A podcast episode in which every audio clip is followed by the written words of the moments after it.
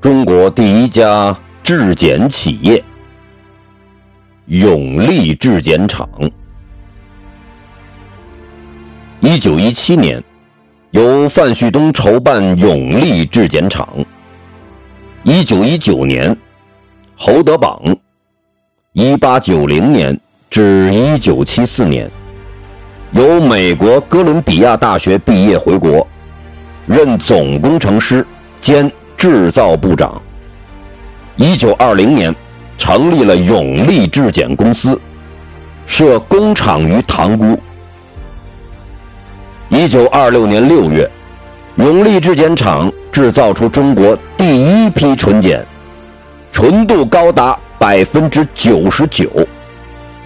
以红三角作为商标，商标图案上的红色三角中。有一只化工实验用的干锅，表示中国的海洋化学工业从此诞生和兴起。范旭东又于1930年创办了永利硫酸碱厂，生产化肥。